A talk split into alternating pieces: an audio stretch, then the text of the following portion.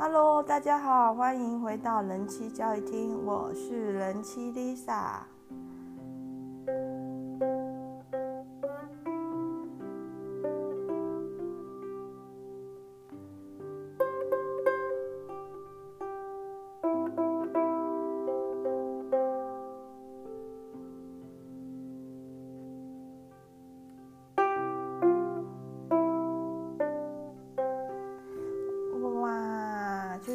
这个 技巧不怎么好的乌克丽丽琴音开始了今天的广播，跟各位讲一个不知道是好消息还是坏消息的消息，就是我的先生看我弹乌克丽丽弹得那么开心，他就去把他高中时期的那把吉他带来了，从 从公婆家带到新家来了。或许之后的广播呢，各位可以听到他的演奏哦。那 听众心里面 可能是有很多问号。对，那最近 Lisa 家的大楼的电梯呢，贴了一个公告，那的意思就是说有住户反映说有很多的声音，说有什么开门声、开关门的声音、电视声、乐器、乐器演奏声，害我很心虚。然后什么搬桌椅的声音，然后还有宠物的声音哦，我没有养宠物，所以宠物应该不是在讲我。然后说这些声音有的是必要，有的只是一种习惯，希望大家能够多考虑到别人的心情。巴拉巴拉巴拉。那我是觉得说住大楼的问题就是这里，因为大楼的一个共振效果蛮好的，所以很容易就是不同户之间会互相干扰。然后包含楼上的人，如果在做一些事情啊，搬东西呀、或者是蹦蹦跳，楼下人通常都听得到。那有时候也不是楼下而已，那个声音有时候会透过墙壁的结构 到处乱传一通，所以其实蛮常听到大楼有这种纠纷的。那甚至我还听过是洗澡用浴室的那个水声，会会听，就是可能楼下或附近的人都听得到这样子。对，那如果是。对于就听力比较敏感，对声音比较敏感的人，其实住大楼会有点辛苦。那你可能就是要做好你自己的一个隔音设备，或者是戴耳塞。因为其实你，当然你深夜你可能可以要求大家安静，但是如果一个平常日或者是一个晚上的一个休闲时光，你去要求其他人都不要发出声音，我觉得你蛮莫名其妙的，对。那像是我现在住的这栋大楼，它正前方就是一个社会住宅的工地，哇，那个声音 简直是会伤害听力的等级啊！我都要把门窗整个紧闭起来，不然我会精神耗弱。所以是白天就是这样，大家就是要工作啊，不然怎么办呢？所以就是，对，所以看到那个公告，我是觉得蛮妙的。希望希望这个大楼隔音没有差到说 Lisa 录广播，其他住户都听得见。对，那那那个公告里面没有写到笑声啊，所以我想应该是听不到。不然如果听得到的话，可能会觉得哇，这个女人怎么回事，一直笑，好好恼人。今天呢要来讲的主题呢，其实跟我在 Netflix 上看到的一个影集有关。呃，那个影集的名称叫做 Babies，Baby 就是我们那个小 baby 的 baby，那中文名称翻译成零到一岁。我觉得这个零到一岁的翻译好好学术哦。虽然这的确是一个讲述讲述一些关于婴儿的一个知识科学的的影集，但是如果是我的话，我会把它翻译成神奇小宝贝。我翻的才烂，是不是？各位心里面或许这样吐槽：神奇小宝贝是什么鬼？因为我觉得这部影集里面让我们看到很多婴儿很神奇、很不可思议的的事情。那 Netflix 呢？这个这个公司的中文翻译又是什么呢？我也顺便上网查一下，发现它叫做网飞。所以呢，如果我用全中文说的话，就是我最近在网飞上看了一个零到一岁的影集。那。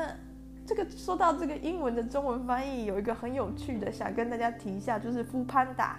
富潘达呢，它的中文翻译叫做空腹熊猫，就是它不是食物熊猫哦，它是空腹，就是肚子饿饿的那个空腹熊猫。而且富潘达它的公司名称中文叫做富胖达，就是很富有的富，很胖的胖，地达的达。诶，那我觉得其实不管是空腹熊猫还是富胖达，都取得蛮蛮有意思的，就是蛮趣味的，就是有点佩服这个富胖达的一个英翻中的能力。好，来聊聊这个 Babies 吧。这影集呢，就跟它中文翻译一样，是聚焦在零到一岁的婴儿的一些事情。然后很有趣的就是说，它不只是聚焦在婴儿上，它也聚焦在那些科学家上。也就是说，很多关于婴儿的发现，很多是近十几年来才有的发现，那可能也是一个突破性的发现，就是过去科学界并不那么认为。但是近近十几年来，开始有科学家去做一些相关的实验，然后去推翻了过去的假设。其中有个例子，就是婴儿的成长是跳跃式的成长，是阶梯式的成长，不是连续的。这点其实 Lisa 我很有共鸣，因为我家的小朋友就是这种小朋友。我家的小朋友的体重增加呢，就是不增加的时期，一刻都不会增加。你吃，你给他吃糖、吃冰淇淋、灌水，怎么样都不会。他不胖的时候，他就是一刻都不会变胖。那这个不胖期呢，在婴儿期还好，婴儿期就是比较胖的比较快。像他一岁之后，可以说好几个月体重都丝毫不动的时候，其实家长会很紧张。但是，一旦我家小朋友他决定变胖，他就会五百克、一公斤这样的。哎呦！我刚听到一个紧急刹车声，我家在九楼都听得到这个车子的紧急刹车声，不知道是刹得多用力哦，有点紧张。好好，我继续讲。然后，但是他决定变胖的时候，他会突然五百克、一公斤这样子，不都就上去了。那他小时候我也有这种感觉，就是有的时候你就会突然觉得这个婴儿长高很快，好像变大了，或者是脸好像变肿了这样子。小朋友常会有这种感觉。那有时候父母会觉得啊，可能是我的错觉吧，因为父母总是希望小孩快快大。但是呢，有个科学家呢，他就真的去研究出这个东西了。然后一开始呢是一个意外，就是这个女科学家呢刚好她的邻居生小 baby 了，她就跟这个邻居说：“那你可以这个小 baby 借我每天帮他量身高体重吗？因为他想要练习自己的这个测量的能力，然后想要记一下这个数据。”邻居就说：“好啊，每天都来量吧，反正也没什么 没什么事。”然后他就每天去邻居家量，那他就发现他量的数据很怪，有的时候好几天都没有动，有时候一天就可能差了快一公分或一公分多。那刚开始的时候他就以为他量错了，对，然后后来就发现，哎，真的是这样，不是他量错了，可能婴儿就是有这种阶段性的爆发成长。可是，在以前。以前的科学就是在他之前的科学家普遍认为婴儿的成长是连续的，比如说，呃，零到一个月的婴儿他可能长高五公分，那他大家就会觉得这五公分的数据就是平均分摊在这一个月内的每一天，这样慢慢慢慢的长。那为什么大家会有这种感觉呢？那其实是有点被生长曲线图误导了。也说生长曲线图呢，它其实是量测一个比较大距离的，比如说。零一个月的婴儿，一个月的婴儿，两个月的婴儿，三个月的婴儿，四个月的婴儿，然后把这些月份的婴儿身高标在图纸上之后，假定式的就直接用一条连续的线把它连起来。这其实是一个假设的做法，并没有真的去探究过说是不是这个婴儿在这一个月内是这样子平均的，用五除以三十这样的速度去去长。没有，其实没有真的人去探究。可是因为做这个生长曲线图是行之有年，可能是有超过，可能有近百年的历史，就是儿科医师都会持续去记录小朋友的这些数字。然后呃，在这这么长的期间来，这些线都是被连续的画，所以大家就会有一个很深刻的刻板印象，觉得诶，婴儿就是沿着生长曲线长的，不是吗？所以婴儿的成长就是连续的，不是吗？所以大家都会有这样的一个既定印象。那这个女科学家，当她开始有这这方面的一个想法上的突破的时候，她就去做一个更大规模的数据采样，那就很辛苦啊，因为 要去不同的地方帮不同的新生儿婴儿量身高体重，看起来感觉上是一件简单的事。其实如果大家有亲自接触婴幼儿的话，就会知道要把婴婴儿放在那个身高尺上，把它拉直去量，其实也不容易。那它包含前面前置的作业，比如说交通的往来啊、拜访父母，所以一天可能量量几个，量十几个婴儿，就完全把他一天的时间都耗掉了。不过呢，他的辛苦没有白费。他一开始呢是每个月每个月间隔量，后来他感觉婴儿成长的时间可能不是不不用一个月，所以他就两个星期两个星期，一个星期一个星期，最后一天一天，他就发现到了，真的很多时刻婴儿的成长就是在一个晚上就完成，就是一个晚上他可能就长高一公分，可能就长高快两公分，这就是我们古人说的，就是很有智慧的。几米短几寸，对，小朋友就是几米短几寸。不过呢，古人没有说的，就是他几米短几寸，可能长米那么多。对，如果你几米短几寸，一一寸是两公分多呢，一个月大下来，他就大六十公分了，那不是吓死人吗？所以不是，是几米短几寸，咋迷拢休困。对婴儿成觉来说是这样，就是一个晚上就长一到两公分，但其他天都在休息，都没有长。然后这科学家也观察到，当婴儿在面临这个爆发的成长的时候，他会有一些现象，比如说他会睡更多，或者是他会喝更多奶，或者是他心情好像就很不安、很焦躁。那可能是因为当他在一个快速生长的时候，他体内的钙质没有办法平衡，或是什么样他身体不舒服的原因导致。然后这个论文发表之后，很快就是被国际很多单位都注意。可是当这个女科学家她在举行这个论论文的一个研讨会的时候，就有一个大佬，就是儿科的权威大佬，很不客气的在她会后举手跟她说：“你这个这个数据完全是错误的，婴儿的生长就是连续的。”然后这样子当场给她洗脸，这样，那那个情况当然是很尴尬，然后她也备受质疑。不过他后来就说了，他后来想想，这就是科学进步必须要的过程，因为有一个人他大胆提出了跟过去科学理论完全不一样的东西，然后他就会受到一些保守势力的攻击。但是这个这个女科学家最后也证明他是对的。那类似的例子还有一个，我觉得也很有趣的，就是婴儿到底能不能有意识的动作？我不知道各位当父母了没有？那如果当过父母的人，应该都会很有印象，就是那个新生儿那种迷样的状态，就是新生儿有一种很很特别的感觉，他有时候好像在看你，又好像没有在看；有时候他手好像在动，又好像没有在动，你就不太清楚他是不是有意识的，好像有又好像没有。比如说，如果我今天拿一个，在我在我儿子还是新生儿的时候，零到三个月的时候，假设我今天拿一个小狗狗的玩偶，然后在我儿子面前说：“来摸，来摸，摸这个小狗狗。”它是不会鸟我的。可是有些时刻，他的手好像好像要动啊，好像要摸，就是你我搞不太清楚到底到底有没有。新生儿有时候好像会笑，有时候又好像不是在笑，只是刚好灵机丢筋。连连抽筋了一下，你不太懂那个新生儿的状态，就是这样一个很很很迷惘、不知所措的状态。在以前，科学家、医学家直接假定新生儿的大脑是一片空白。哇，为什么要这样呢？欺负小朋友，因为他不会说话，然后他也听不太懂指令，所以他就被假定他不懂了，真是委屈。好，然后甚至更过分的是，在更早之前，有些人假定新生儿是不会痛的，哇，那真的就太残忍了。所以在更早以前，可能对新生儿或者是小婴儿做手术是没有麻醉的。我的天哪，想到就痛死了。当然会痛啊，怎么可能不会痛？好，那这就先不提。主要就是因为新生儿他不会讲话，然后他也不会针对指令去做一个一个反应，可能他听不懂指令或者怎样还不懂。但是有一个女科学家呢，对不起，我都没有把名字记下来，大家自己去看那个 Babies 影集哈，自己去看零到一岁的影集。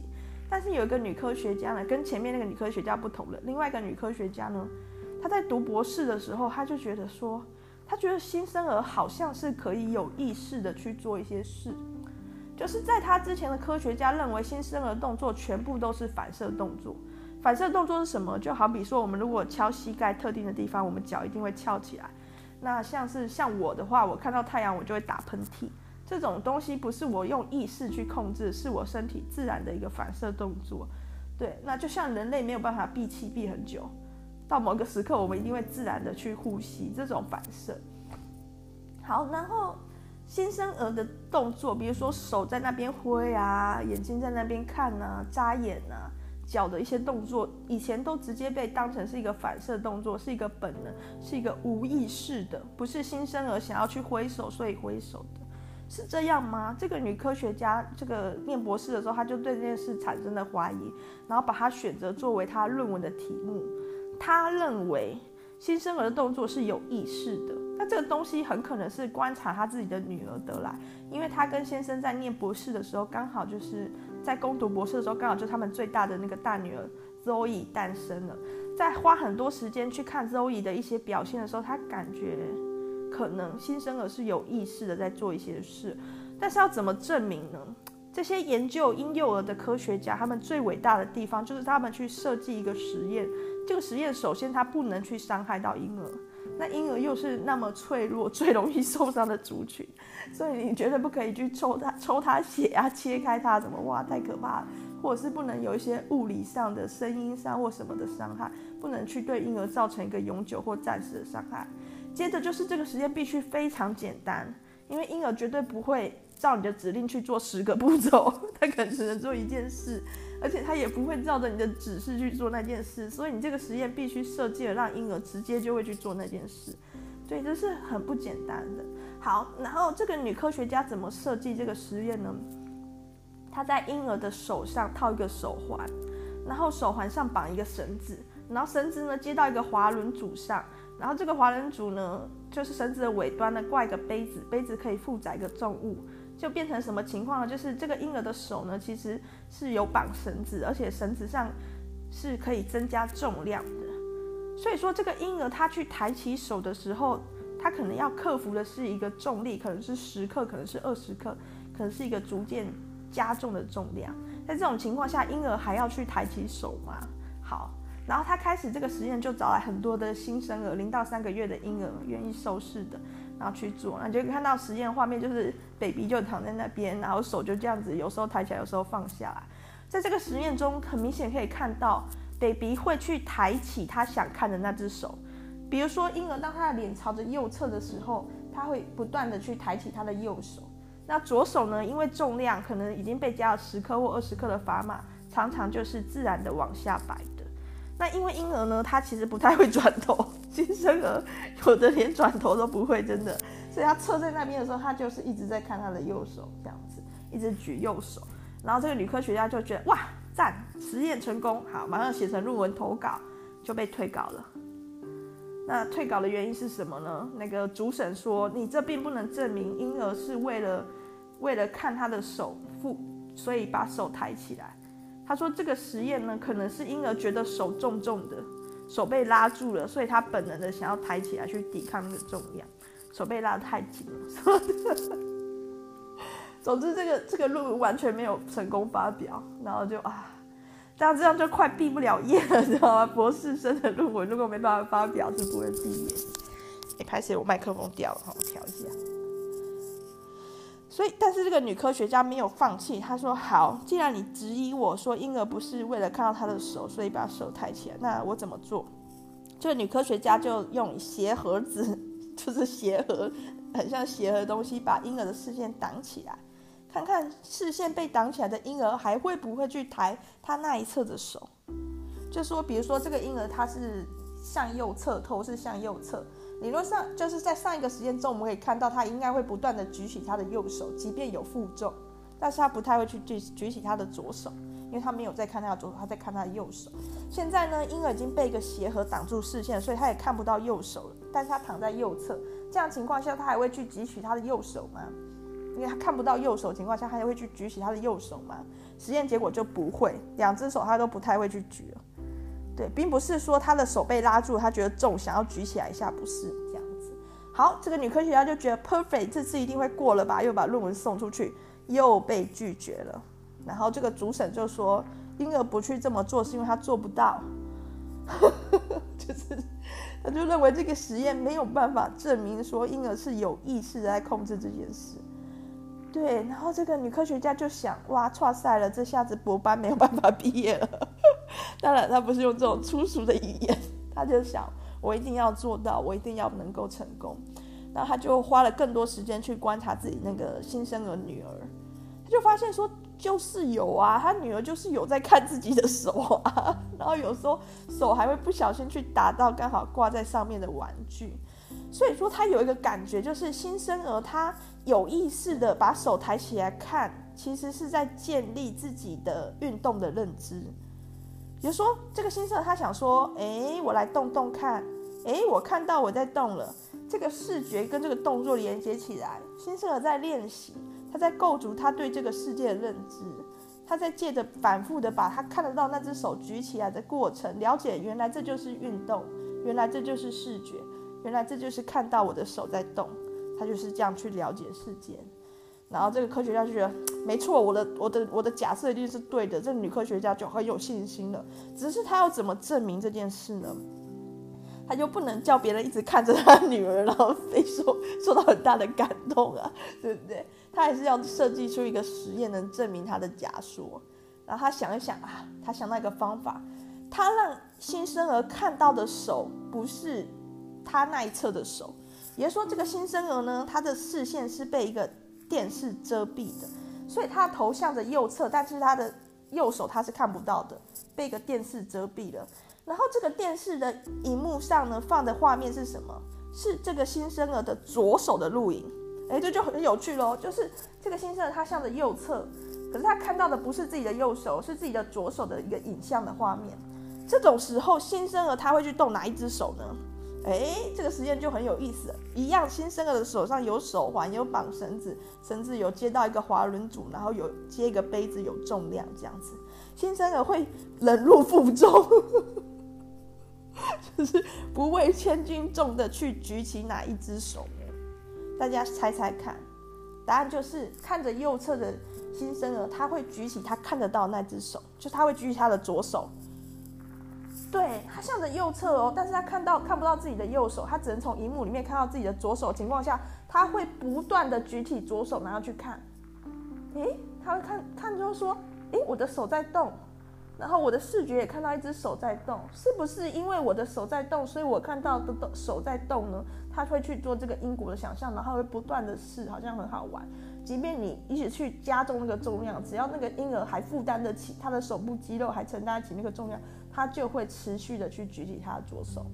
哇，到这里这个 paper 就被接受了，这确实就是一个很很强而有力的证据，证明婴儿是有意识的在做这件事。他有意识的想要把他所见跟他所动连接在一起，就是婴儿自己也在做一个实验呢、啊。在这个被实验的小婴儿的脑海里面也有一个实验，就是实验看看我的手动的时候，我会不会看到一只手在动这样子。哇，各位应该不知道我在感动什么鬼，因为我的小朋友也有过这样的东西，那真的很让人感动哦。第一次的时候是我还在月子中心的时候。然后月子中心会进行一个人的管制，所以不是谁都可以进去。但是真的超多人想看小 baby 的，所以他们会有一个大厅可以接待客人，然后透过一个监视器看婴儿房里面的小 baby 这样。因为如果实际上那么多人去出入婴儿房或附近的话，那个细菌什么的感染就麻烦啊，所以是利用这种远端的方法去看。然后那一天呢，我的大学的社团的朋友来找我。然后我就在大厅接待他们，然后就请护理师把我的小朋友推到那个镜头前给我们看，然后大厅就有个电视可以看。那小朋友呢是其实长得都很像，新生儿长得都很像，然后可能是我这种父母太太烂了，没有办法很好的辨识，但我真的觉得。新生儿就是那几种 type，一定会有人跟你的小孩长得很像。那怎么辨识呢？就是会有手环、脚环，上面会写妈妈的名字这样。然后如果是婴儿室里面的新生儿，都会放一个牌子，写他是几号房的。这样子父母在去看监视器画面的时候，很容易找到自己的小孩。然后我还记得我小孩那时候是五零三号房，那个牌子呢就只是一张纸而已，但是它有护背起来。好，那这时候五零三的宝宝就是我的宝宝被推到那个镜头前面啦。大家在那边看的时候，那个五零三的纸哦倒掉了，就是那一张写着他是几号房宝宝的纸倒掉了，然后刚好盖在我儿子的脸上，然后所有我的朋友和我都目睹了这个瞬间，他就啊的感觉是没有声音的，那个画面没有声音的，但是可以看到我的小朋友非常的美丑，什么东西呀、啊、盖住我的脸，你就可以看到他开始扭动。但是他扭扭扭，那个纸还是一直盖在他的脸上，眼睛也盖住，这样，嗯，是不会影响呼吸，是没有安全的疑虑，但是感觉就是不舒服。这时候我的小朋友还没一个月哦，在发生这件事的时候，他还没满月哦，那他的手呢，感觉出来他想要去剥掉那个纸板呢，你看得出来他的手很明显就是开始想要往上抬，不过因为他真的控制能力或者是行为能力真的还没有发展那么好。所以就是徒劳无功，那个手就这样在在脸的附近一直挥，一直挣扎，好像在说救命啊，救命啊！然后我的社团朋友也都好紧张，我说怎么办？怎么办？没有怎么办啊？护理师就去把那张纸拿起来放好，这样而已。然后我小朋友就一脸呆，但是那个那个时刻，我就有感觉到我的宝宝他的思想就是就是这种好烦哦。干嘛盖我？然后想要去摆脱那个困境的感觉。我看到他的努力，那个努力的过程让我觉得啊、好动容。然后另外一次的体验呢，是回家之后。回家之后呢，我小朋友一直要人家抱，我就觉得天哪，我才不想要一直抱你！天，我这个父母等一下会不会接到社会局的电话？所以呢，我就买了一个摇椅给他坐，就是我不抱你，但是我可能用。脚啊，会用手啊去摇摇那个摇椅，坐在那个椅子上，应该也是觉得蛮舒服的吧？好，那个摇椅呢是费雪的摇椅，没有没有要帮费雪打广告，但是真的几乎所有的宝宝都有一张费雪摇椅，国民品牌。好啊，那个摇椅上面呢，椅子上呢，它有一个震动的功能，不是摇动的功能，而是震动的功能。摇你要用手摇，震动的功能它就一直嗯震。小朋友如果有便秘的情况，被这一阵屎 通常都会喷出来啊！这这不是我要讲的。然后他在椅子上呢，他有设计一个一个像桥一样的一个杆子，然后上面可以挂费雪的小玩偶，他已经预预先有挂好一个小河马跟小大象了。然后这个这个刚好这个杆子升下来，它会停留在躺在那个摇椅的宝宝的视线正前方，就设计的这么的巧妙。所以每次当我的宝宝躺在坐在躺卧坐在那个摇椅上的时候，他可能就会看到那杆子上的的玩偶。那这杆子你是可以把它移开，也可以拆掉的。但是如果这杆子好好放在那边的时候，我宝宝就是看着那个小河马，然后我们就一直很想要他去摸那个那个小玩偶。那时候他已经满月了，但是还没两个月的时候，然后我们就一直鼓励他啊，或者是我们自己摸给他看啊。这里就知道了，小婴儿是。听不太懂指令的，不知道你在干嘛，或者是做不到，不清楚。他就是常常手在那边，嗯嗯嗯，奇怪的挥来挥去啊，摸到脸上或怎样，就是不去摸那个玩偶。不管我们怎么鼓励他、诱使他，然后那个玩偶还会发出声音哦。有一个还是有挂铃铛的，即便这样也不能够如我们想象他一直去挥手打那个玩偶，就是一个月到两个月之间他是做不到的。可是事情就发生了，就在某一天，他还没有满两个月的某一天，我每次讲到这件事，我都会很想哭。就是只有我跟他在那个空间的时候，他又躺在那个椅子上，我就又鼓励他说去摸去摸，他就真的伸出了他的手，哎，然后他就很努力，我感觉就是真的是很很不简单，然后他就手就这样子去碰了碰了那个玩偶一下。我这个做妈妈的，每次想到那个画面，我就会流眼泪，因为他是有灵魂的，就是那个动作，他宣告了他他是一个活生生的有思想的一个灵魂，他住在这个身体里面，对，他他有他的想法，然后他去做了，这是他第一次对我展示动物的一些。嗯，吃奶啊、拉屎啊、挣扎、哭闹这些本能之外的这种有意识的行为，我亲眼看到。然后那一刻，我就觉得，哇，我把一个全新的灵魂带到这个世界上。对，然后有落泪了。我常常讲广播讲到落泪，我真是一个性情中人。好，其实今天本来要讲的东西更多，还想跟大家讲讲一下表观遗传学，但是我看好像已经已经快三十分钟了，我不知道能能讲多少。今天这个主题是跟科学有关的，然后我一开始讲这个 The Babies 的，哎，有了吗？好像没有，就是 Babies 的这个影集，零到一岁这个影集，其实就是科学家他不断努力试验的结果。然后你就会发现，很多旧的科学观念其实是一直不断的被突破的。所以我的标题才会这样打，就是科学它并不是真理，对不对？科学是人类对于世界的一个想象。就是我们想要去看见、看懂这个世界到底是怎么回事，所以我们必须不断的去做研究，我们去提假说，然后做实验，想办法找出这个世界的规律性、这个世界的规则。然后这个想象是一直在变化的，随着我们的科技越来越进步，有一些以前做不到量测，渐渐就做得到了，或者是说以前没有人提出来过的新的看法，可能被提出来了，又整个颠覆了某一个领域。所以科学的进步就是在这样的不断的成真与幻灭之间一步一步走向前的。然后我到底要不要讲表观遗传学？还是讲一下好了。所以这一集可能会快到四十分钟，我尽量快快讲。呃，表观遗传学是什么东西呢？其实我是到好像去年还是前年我才知道这个词，而事实上表观遗传学也是近十几年来才有的新的观念。在我们旧的想法里面，基因就决定了人类的一些表现，就是基因形态会决定你这个人。可是事实上，这个想法是没有办法解释很多事的。比如说，为什么双胞胎不一样？也说一个同卵双胞胎，他们的基因形态可能一模一样，他们基因序列可能一模一样，但是他的外形、他的个性、他的发展，很多东西都会不一样。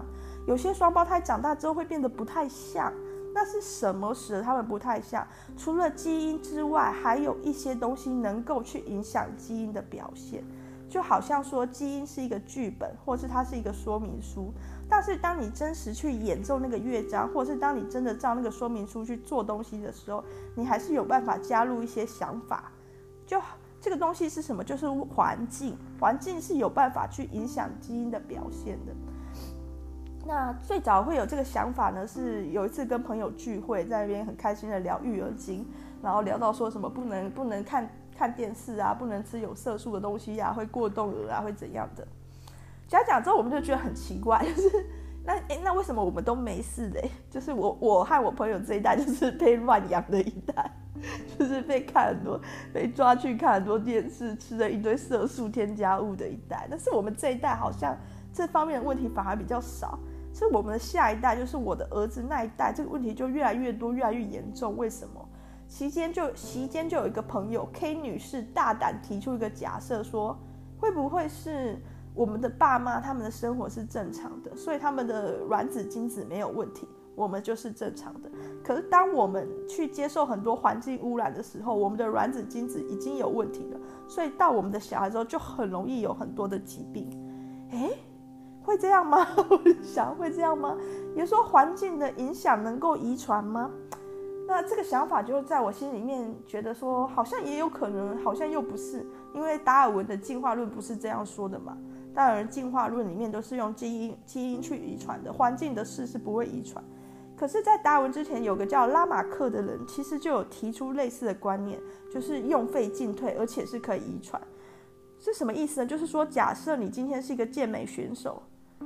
对不对？如果你你今天是一个健美选手，你的肌肉一定会练得很壮，这就是用进废退。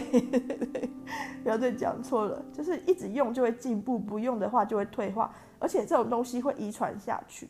但但是就是有一些事实是不会遗传的嘛，就是我爸爸把自己练得跟馆长一样壮，生出来我还是看我的基因决定。所以当时拉马克的想法其实是被达尔文整个就是。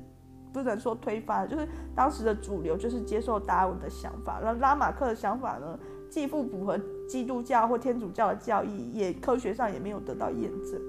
可是最近几年开始有人去观察到，或许拉马克的想法没有全错，特别是观察一些小朋友他在幼年时期他所受到的伤害，其实会永久的影响他的基因表现。也说一个一个 DNA 序列在那边是在那边，但是它还要经过一些过程才会显现出来。比如说，它要转录成 RNA，RNA 要再被制造成蛋白。这一连串的过程，最后那个基因才会显现出来。而在这过程中是有办法去阻止的。比如说 DNA 上面如果被做了一个甲基化注记的话，那一段就不会转录成 RNA。RNA 也可以用主蛋白的注记，让它那一段不会再生产出蛋白质。也就是说，好像好像那个乐谱上，你可以其实去做一个加强的记号，或是一个不演奏的记号一样。所以说，这个东西呢，如果它发生在童年时期，就是青少年时期以前的话。这个东西可能会永久的改变他的生命，就是他的 DNA 就这样子表现的的状态会被改变，而且也有可能会传承给他的子女，或是甚至是他的下一代。那被观察到现象就是荷兰的大饥荒，就是荷兰在二战期间曾经有一段非常艰苦的，就是会饿死的冬天。那段时间大家的营养饮食都很缺乏，就发现说，如果是经历过童年刚好在那段时间的人，他的下一代。甚至到他孙子那一代得糖尿病的机会都会比别人高，为什么？因为他自己在这个青少年或者是童年时期，他的营养缺乏会迫使他去加强更有效率的去吸收营养，对他的他的整个营养的吸收系统会被改变，而这东西有可能会遗传给下一代，甚至下一代。也就是说，今天你的肥胖呢，可能是因为你阿公没假爸，就是今天你怎么都瘦不下来。有可能是你的祖父母那一辈有人，他经历过一个很极端的饥饿，使得他的基因产生了永久的改变，他的基因上可能被做了一个注记，而这个东西会遗传给他的每一代。哇，这是一个很大胆的假设。那这东西呢，其实还有很多大家不了解的地方，所以它也并没有说那么的一个。被被当成显学，但是有越来越多人投入这个领域去研究，因为很有趣，而且也确实可以解释我们看到的一些现象，比如说童年受过一些虐待或迫害的人，他长大之后得一个心脏疾病的几率就会比较高，就是他的身体的基因形态可能一开始没有会不会得心脏病的，可是因为他童年受到这个伤害，他的压力很大，可能会永久的改变他的身体的状态。而事实上，人类的进化也是不可思议的快，或者是人类的退化。比如说智齿，在我妈妈那一代，我爸爸妈妈那一代长智齿是没有困难的，就是直接会长出来。我的阿公那一代也是，但是因为人类越来越少吃粗粮、精致饮食的结果，人类的脸骨越来越小，齿齿就是齿能长的牙齿的数目越来越小。到我这一辈，我的智齿是长不出来的，痛得要死，会在里面发炎肿起来要开刀。我印象很深刻，就是我的牙医师把我的肉牙肉切开之后，用一个好像小锯子的东西把我的锯齿那个智齿锯成四段，然后拿出来，哇，那个血多到血会一直喷到那个牙医的脸上，他的眼镜上。好惊心动魄，那牙医也很了不起，好像在跟什么史前恐龙搏斗一样，在拔我的智齿。那可是呢，越来越多的研究指出，观察发现，我们的下一代可能根本就没有智齿，就到我儿子那代，他智齿可能根本连长都不长。对，就是我爸爸、我爸爸、我阿公他们可以长，而且长得出来，到我是有长长不出来，到我的小孩可能根本就没有了。那这个东西跟达尔文的进化论是完全不符合的，因为达尔文的进化论是经过一些天择或人择的一个生存上，适者生存，所以适者的基因留下来，不适者基因淘汰。但是有没有长智齿根本不会影响到你的生育啊，就是我智齿长得很烂，那不会影响。你看我还生了嘛，而且我就有我就有后代啊，对，所以影响到基因的一个一个。表现就是表观的东西呢，是人类还未知的谜。但是人类进化得很快，你看我们的身高、我们的智力，甚至我们的体毛，越来越多人根本就没有长毛。对，像像我，我的脚就是几乎没有腿毛，我姐姐也是。为什么呢？就是因为人类可能已经不需要这个毛了嘛。可是事实上，你想想看，毛茸茸的人也不太会影响到他的生殖表现的。又不是说毛毛茸茸的人就娶不到老婆，也也不会，感觉也不会。所以是什么使人类在几百年间就能够快速进化？对，那种东西是环境，而环境又是怎么作用于我们的基因的呢？就很有意思啦。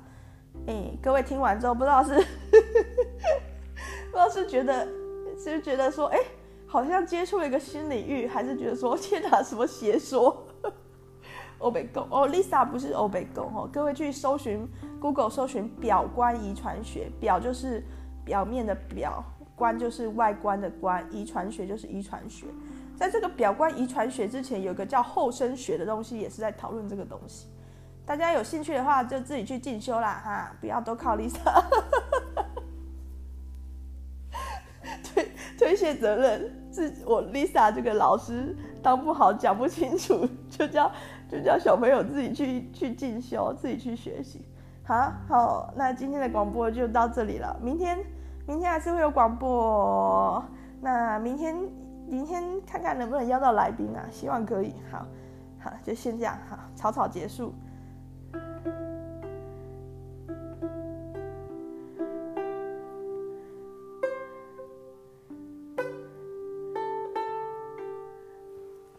好，各位，拜拜。